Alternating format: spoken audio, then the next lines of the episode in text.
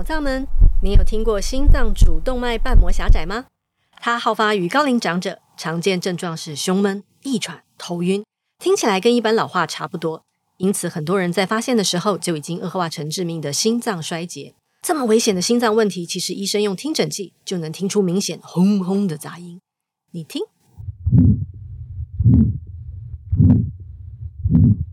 只要是心脏瓣膜结构问题，如主动脉瓣膜、二尖瓣膜、三尖瓣膜和肺动脉瓣膜出了状况，就会产生心杂音。而简单的听诊动作就能为健康把关。以后陪长辈去看诊或健检的时候，记得请医师听诊是否有心杂音。如有杂音，应尽早安排超音波检查。小小动作揪出心头大患。珍惜最爱的家人，不只要倾听他们的心里话，还要倾听他们的心音。邀您一起听心音，找心病，远离瓣膜疾病。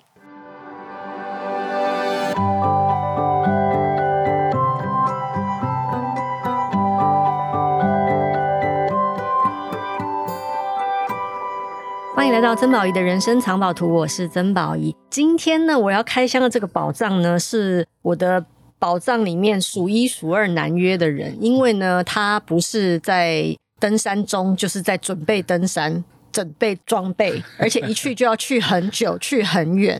虽然我不愿意这么说，但是我每次看到他，都会有一种我要好好珍惜啊。Uh. 对，我因为我看你的纪录片里面，每一个人拥抱你的时候都很珍惜，因为大家都知道你其实每一次出门。能够再见到你，都是上帝的恩赐的那种感觉。我们要采访到的是台湾极限登山家，叫做吕中翰，你也可以叫阿果果。你好，大家好，我叫阿果。阿果，阿果还是果果？我到底要怎么叫你？会不会叫？都可以啦，因为阿果是这是阿公取的名字啊。对对对，啊，我以前叫令狗。对，是因为你小时候很喜欢吃苹果的关系吗？不是，是因为我小时候生出来很可爱，然后 然后脸圆圆的、红彤彤的，然后可能像苹果，阿公就叫我苹果。证明了一件事情，就是小时候胖不是胖，就是对。没有，到现在还是胖。好，那我会认识阿国呢，是因为之前我去做了一个登山纪录片，就是《群山之岛与不去会死的他们》的一个。首映会的主持，然后他其实这个纪录片第二季第一集的主人公，对。然后呢，在那个纪录片里面，他做了很多很疯狂的事情。嗯、就是我在看那纪录片过程当中，我心里面最常扬起的那句话就是“有病”。没有，我只是开胃菜而已。对，我是群山第二季的开胃菜而已，其他人他们更困难。你知道？通常高手都会说自己没有啦，没有啦，我都没在练习啦，然后那个我都没在读书啦，然后我也没在爬山，不知道哎，我就在这了耶的那种感觉的。刚刚那个阿国就是在做这样的事情，他的事迹非常的惊人，惊人到就是如果我现在要把他的事迹念完的话，其实我觉得这一集可能也就差不多了哈。好，呃，基本上呢，全球有十四座，十四座。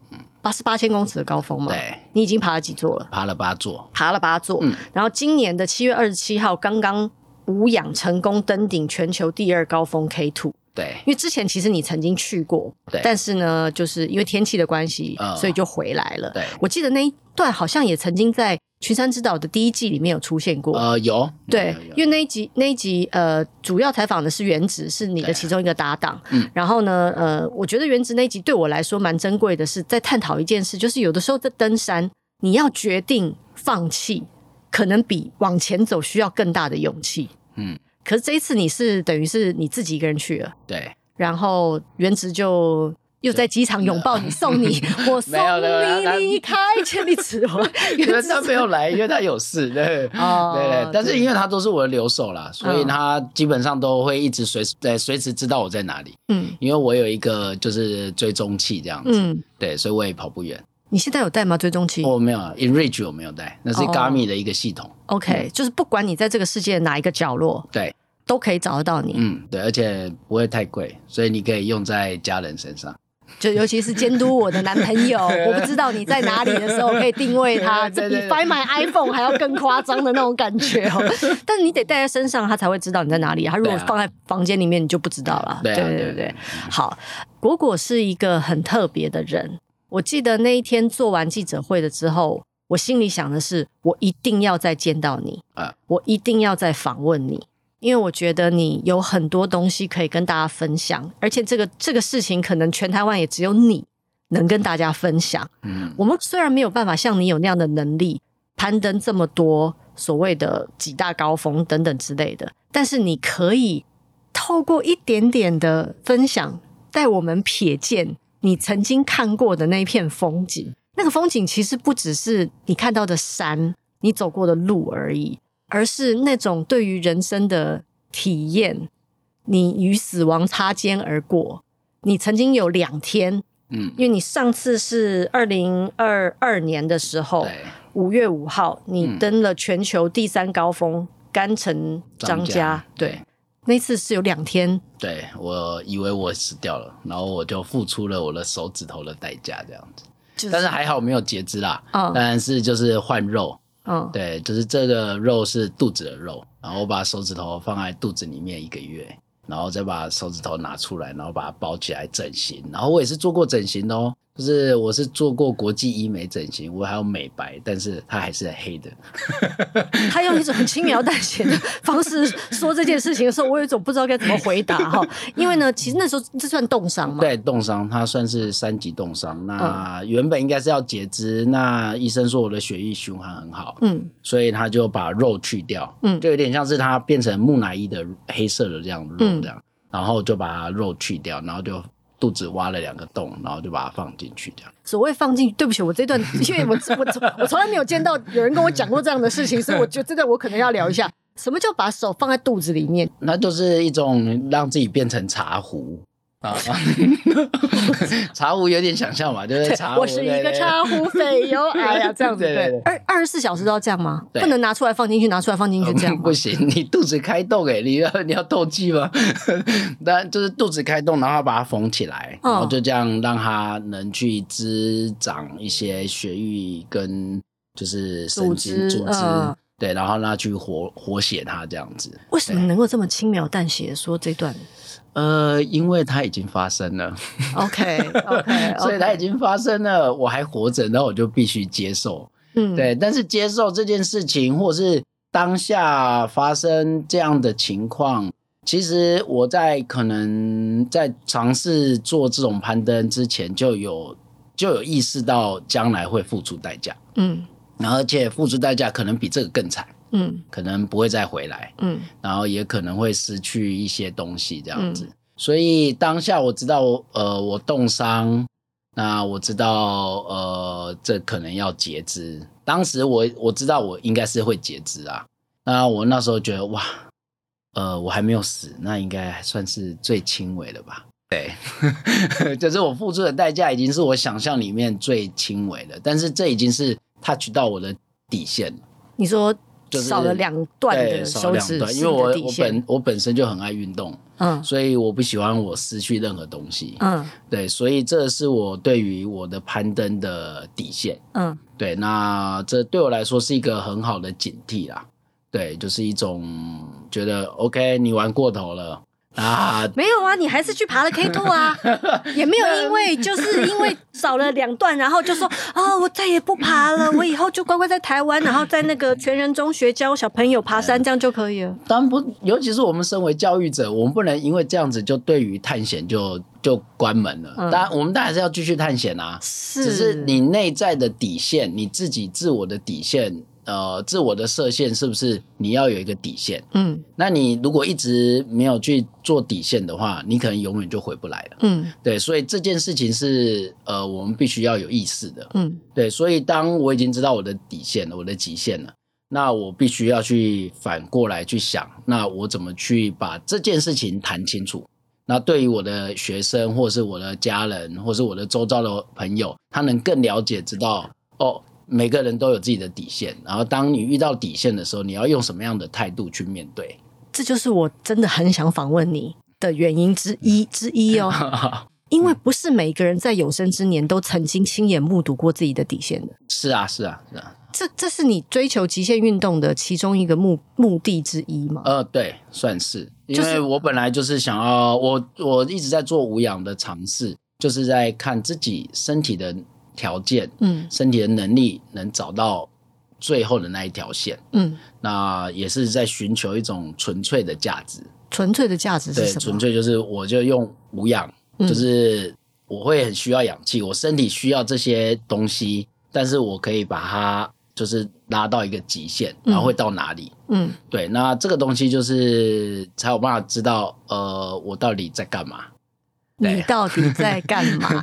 我觉得这句话很棒，是因为大部分的人都不知道自己在干嘛。你以为你知道你在干嘛？对，就是你活着，然后呢，每天起床、刷牙、洗脸、上班、养家、结婚、生小孩，然后照顾长辈，然后养大晚辈，然后 走入退休。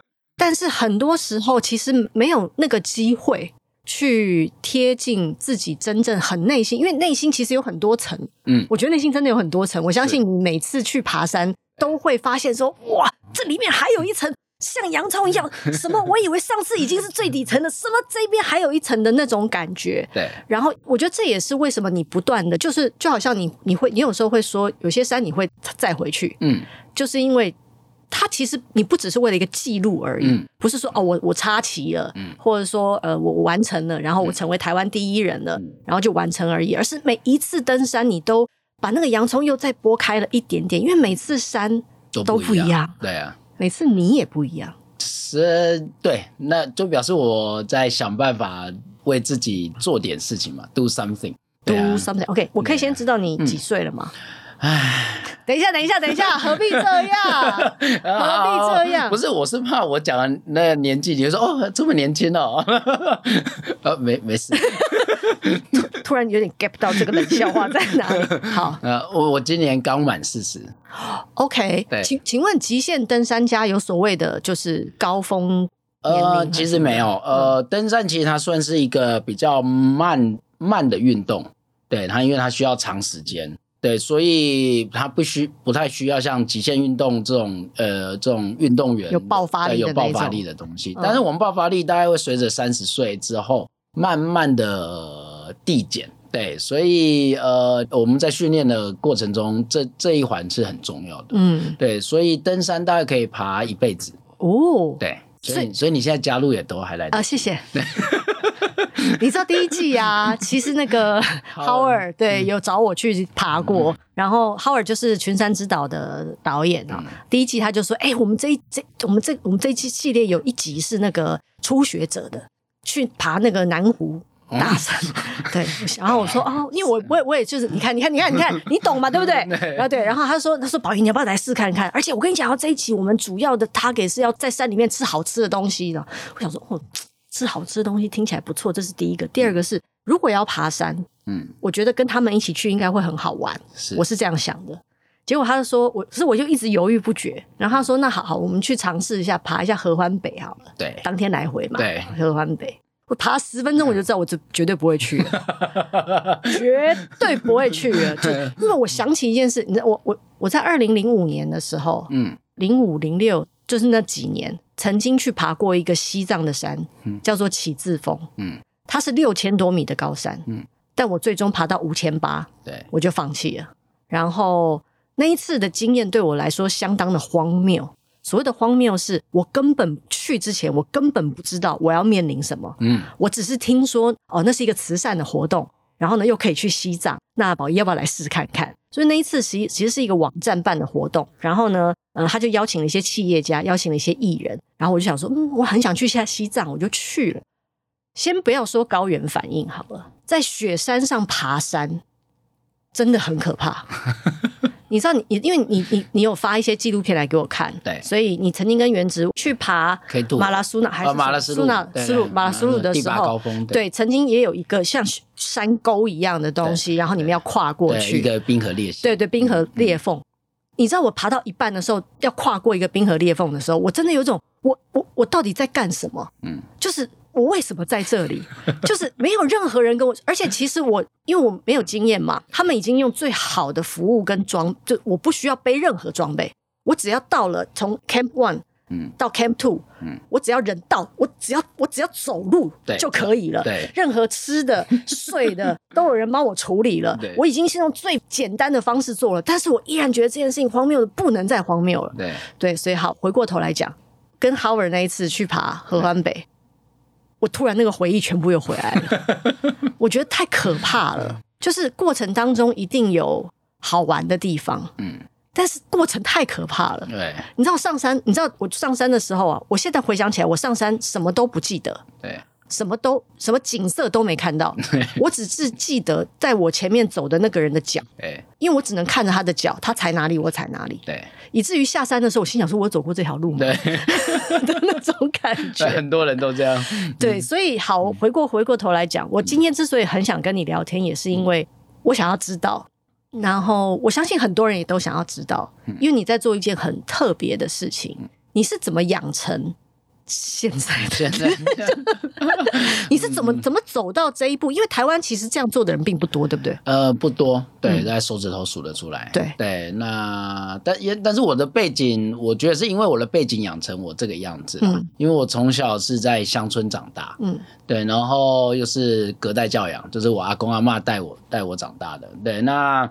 我都在农田啊、海边啊，然后我算是蛮幸福的啦。后来我回想起来，我是一个蛮幸运的小孩。我还有坐过牛车，对，然后家里还有就是村庄还有火车经过，嗯，然后我会去拔甘蔗，嗯，对，然后追火车这样子。嗯，然后我觉得那是蛮梦幻的，现在想起来蛮梦幻的。嗯，那后来我来台北，那我受了原住民文化的感染。对，我在种子乌来种子长大，对，然后原住民老师就带我认识山林，对，所以我对于大自然一开始是跟山的自然接触的，嗯，对，然后老师带我钓鱼啊，自然观察啊，所以我们一开始对于爬山这件事情不是登顶这件事，嗯，对对，所以我们学习的脉络是从大自然开始，对，跟大自然当朋友开始，嗯，对，但这件事情是非常重要的。对，然后我们在做户外教育，也是想办法在推广这个东西。嗯，对，爬山不是在顶这件事情。对，你知道这就是为什么我后来没有去爬山。对，因为爬合欢北的时候，我最后还是上去了。对，然后其实我很想哭。嗯。因为我觉得我为什么会在这里，而且心里想还要走下山，就就他们还担心说：“哎呀，宝仪，你看在这里吃泡面，然后喝咖啡，不是很开心吗？”我心里想说：“待会我还要下山呢。”对，我的膝盖可能没有办法承受这件事。就是我心里想的都是接下来可能会有很苦的那个状态。嗯、但是我在山上，我得到一个很棒的讯息，嗯，就是山跟我说，我一直都在这里，嗯。那你可以用你任何你喜欢的方式接近我，嗯，没有一定要上来这里。对啊。然后我觉得那一刻其实给我一个很大的 relief，嗯，就是我们总是认为爬山就是要征服，嗯，可是其实山就在那里。是啊。然后就好像你的那本书，你的书名叫做《我在这里，山在那里》。对，山在那边。那边，我在这里，山在那边。其实这是一个韩国的山歌的名字吗？呃，他们有很多山歌啦。嗯。那那首歌。我忘记他的意思了，对，我忘记。欸、回头看一下你的纪录片好不好？因为纪录片有字幕。哦，因为那个阿国其实他爬山呢，除了有一些台湾的 partner 之外，其实也有韩国的 partner。嗯，所以你也曾经跟韩国的 partner 一起去爬山，然后韩国的山友就是登山的朋友呢，其实就是会唱一些韩国的山歌。嗯，你的纪录片里面有字幕啊？我知道，我忘记了歌词了。对，其实山就在那里。然后我我觉得这也是阿国。阿国虽然用一种很极端的方式，嗯，在靠近山，对，但是他还是回来的时候告诉我们，还是有很多不同的方法，嗯，但这是你喜欢的方法吗？对啊，这是我喜欢的方式。但是我通常你看在影片里面，我也会介绍一些可能当地的文化啊，或者是我跟外国人这样子相处的样子。嗯，那我觉得。就是山，除了我们自己去爬去接近这这个山，那山还会带来一些人文，嗯，对。那我们怎么跟这些人文一起相处，嗯、然后完成一个、嗯嗯、呃不错的旅行？对，是是很辛苦的旅行，是有可能回不来的单程旅行。对了，对了，但是人生也很很像这个样子啊，它只是一个浓缩版而已啊。嗯，对啊，你那你那你活过好几世了已经。哎，差不多，但是山活了更多啊，山啊也是，对啊，山就在那里。对啊，你你大部因为大部分好像最高峰都是在尼泊尔、尼泊尔跟巴基斯坦。嗯，对对啊，反正它是四个国家：巴基斯坦、尼泊尔、印度，然后。中国，嗯，对，这个交界，嗯，对，那古老板块就在这里，所以、嗯、呃，整个山峰十四座山峰都在这一区这样子。嗯，因为我看到其实，在大本营。人蛮多的，对对啊，对啊，对啊，就是、所以就是世界各地的好手都会去那里，对，或者是不管是好手或者是新手，反正想要来爬这个山的都会集结在这里。嗯，那大概每一座山峰不一定，像比较有名的，像圣母峰，它可能呃攀登者一个季节可能五六百人，对，其实蛮多，对，其实很多。对，所以因为它是呃最有名的，对，最有名的，嗯，所以才会这么多人来。对，那比较没有名的可能就没那么多，可能十几个、二十个，嗯，就这样而已。OK，你好像还没有爬过圣母峰，对不对？还没，因为它是我的最后一座。圣母峰难爬吗？呃，因为你知道，因为我不能这样讲啊，不是不是，对对对，因为我的男爬跟你的男爬不一样。可恶，我有一种被刁的感觉。不，我的意思是说。山有时候好不好爬，不在于它高不高，是。因为它其实还有地势，嗯。哦，然后当然天气也是一种嘛，对对，对，天气它其实你每次去都是碰运气的，嗯，就算前两天跟你说天气预报很不错，你上去突然之间发生了什么事，你真的不知道，每一天你都得接受，嗯，都得顺应，对，都得臣服，我觉得那个是很。我不晓得，就是我在看你，比方说昨天还在哇阳光普照，今天、呃、突然之间又打雷又什么样的那种感觉，其实真的很像浓缩版的人生。嗯，我刚会那样问，是因为就是你刚刚说五六百人，嗯，其他的山没有那么多人，对，是因为他就是大家可能都很多人都会觉得说，我只要登上那座其他座，我也不用再征服的那种感觉。呃，这也有有人有人是这样，我就是只要爬，像很多人也只是想要爬玉山。啊，对啊，我的玉山是我们台湾最最高峰啊，我机器人得爱背几盖玉山啊，嗯、对，那就这样子。嗯，对，那对于全球的这些民众来说，其实也是一样啊，嗯，因为他就是爬一座啊，八千公尺嘛，都差不多啊，对，但是要爬最高的啊，对啊，这样抬头比较好看啊。不是只有我们这样想，我还蛮想知道，如果你有名片的话，你上面会印把每座山都这样印上去吗？我也太丢脸了。那你的 title 是什么？我应该会呃印一个世界公民这样就好了。哎呦，哎、欸，我觉得蛮不错的耶，因为我觉得在我看你在大本营跟大家相处啊，因为说实在的，爬山大部分时间没有在爬啦。对，因为你都在准备嘛。对，都在拉塞。对。哦、oh,，sorry。的确，你有机会跟不同的人相处。当然，他们你觉得好？首先，我想问的是，你觉得这一群人有什么共同的特质吗？呃，有啊，他们不怕死。呃，没有啦，就是呃，他们的特质，我觉得是愿意走向山林这件事情，在现在的世界里面是蛮不容易的。嗯，对。但是呃。他们大概就是不怕脏吧，特指在就不怕脏吧。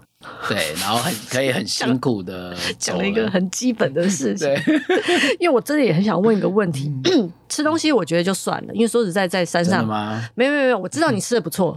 嗯，不是，是很多人会觉得 OK 啊，吃。十天二十天的咖喱没有问题啊，嗯，但是真正在吃的时候，大概一个礼拜就我不要了，这是什么？这是什么鬼东西？因为我我我看有一些有些营地你们吃的蛮好的，对啊对啊，还有人煮啊，嗯、还有杀鸡啊，还有生鸡、欸，然后新鲜的不得了哎、欸，烤串啊什么的，嗯、我都觉得说，等一下你们是去 barbecue 的那种感觉，不是像在登山的感觉。对，对我来说，我最大的问题是上厕所。啊哈！我没有办法在山上上厕所。我去爬，我我刚刚说我不是去西藏爬山吗？我一整整一个礼拜没有大便，好可怕，真的好可怕。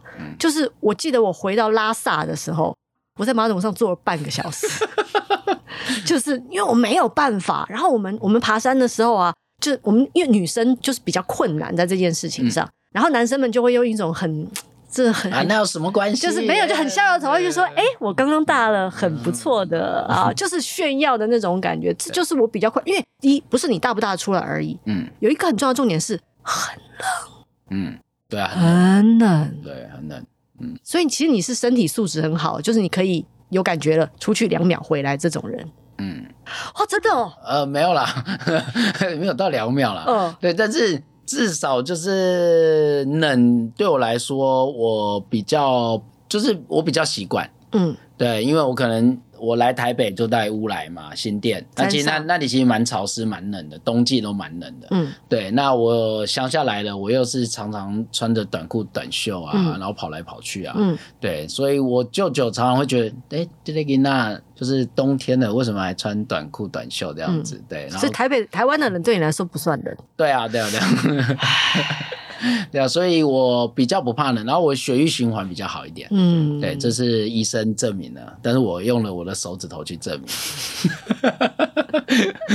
我想先聊对最近的这一次好 K two，因为 K two 还没有什么纪录片啊、画面啊，还没看到，是什么什么样啊？K two 哦，K two 其实它是一个很漂亮的一座山，它就是一个独立山体，然后像金字塔一样。那它有，它当然有很多不一样的路线，对，就是很漂亮的可以爬的一些方式这样子。那我会喜欢 K Two，是因为以前我们读了九零年代，我们读了一些这些前辈的一些书，对，那也开始认识，就是我开始爬山，然后也认识这些世界高峰。然后那时候台湾的这些呃登山者，那其实基本上他们就是在拼圣母峰，那当然有一些状况啊，也有登顶，然后也有一些状况，然后最有名就是高明和，就是前辈，那他就是截肢，十根手指头啊、脚趾头啊、耳朵啊，都都切掉这样子。耳朵是呃不是耳朵，鼻子、鼻头，嗯、对对对。那你会觉得哇，就是爬一个山这么困难，这么危险。那圣母峰爬完了，那下一个难题会是什么啊？那当然就是第二高峰。就是更困难，就是不同等级的、不同领域的。那那时候高中会觉得哇，这些山真的是太梦幻了。对，那但你不会想到高中生怎么可能会想到我将来四十岁会在这个山头上？真的，真的，怎么可能？对啊，哦、对啊。所以，但那是一个梦想，因为我们喜欢爬山嘛，那你总是会有一些想象啊，对啊，梦想。所以就一直把这个梦想放着，对。那还哎，开始有一些缘分，开始接触这些山。那原本一个计划是要爬这一座 K two，然后想哇，那我就去报名啊，对啊。然后后来去爬了，才知道哦，原来这么困难。嗯，就上次对，就是我从二零一三年，哦、然后你已经去过好几次了。呃，应该说我去这个山区，山区，对对，这个山区，然后就看到 K two 嘛。但是我知道我三年后就，我原本二二零一二零一五年要爬 K2。嗯对，然后二零一三年我们先爬一座八千公尺的山试试看，然后没想到我的队友就出状况，对，然后我去救他，然后就反，然后后来就了解哦，原来爬八千公尺不是我想象的这个样子，尤其是呃我们爬的是 G two，那跟 K two 是不同等级的，就 G two 大概就是差圣母峰一点点，但是都大概是八千公尺里面算是比较简单的等级的，对。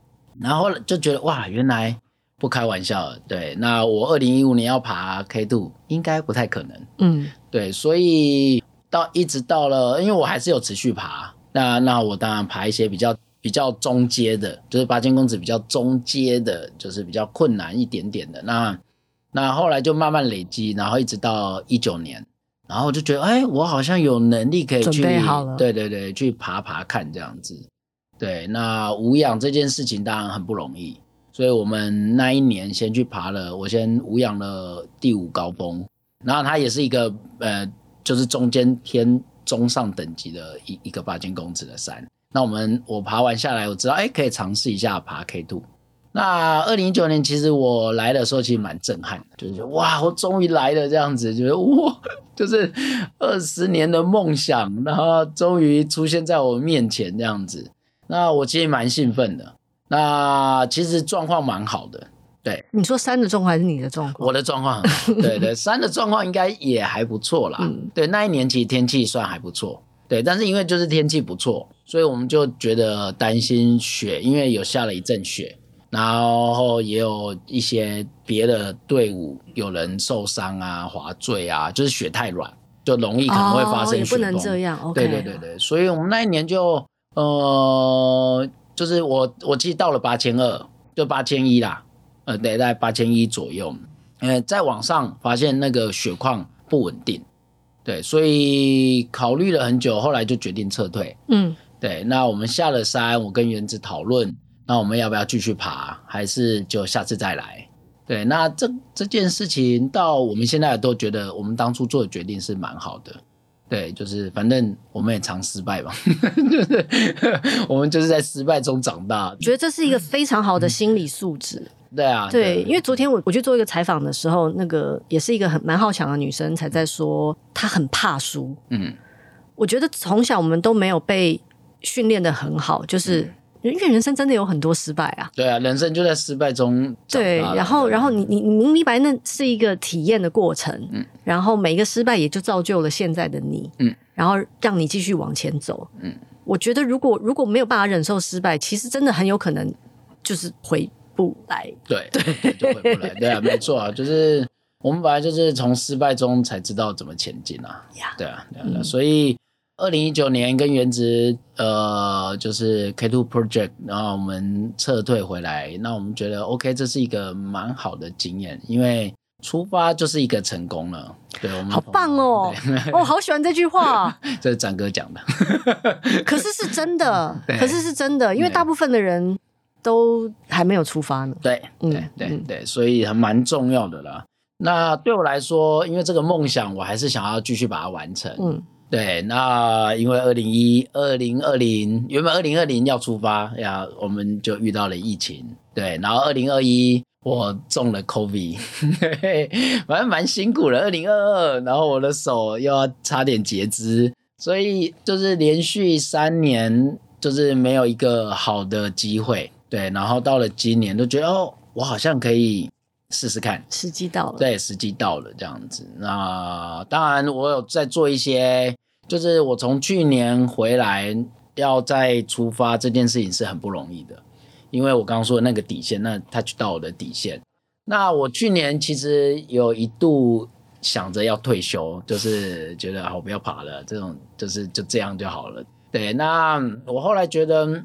我不要爬，不是就是 close，嗯嗯，对，而是哎，我怎么知道怎么去面对？当我到底线的时候，我要怎么回得来？嗯，对对，那这件事情才是重要的。对，探险是无所不在，然后也是一辈子的事情。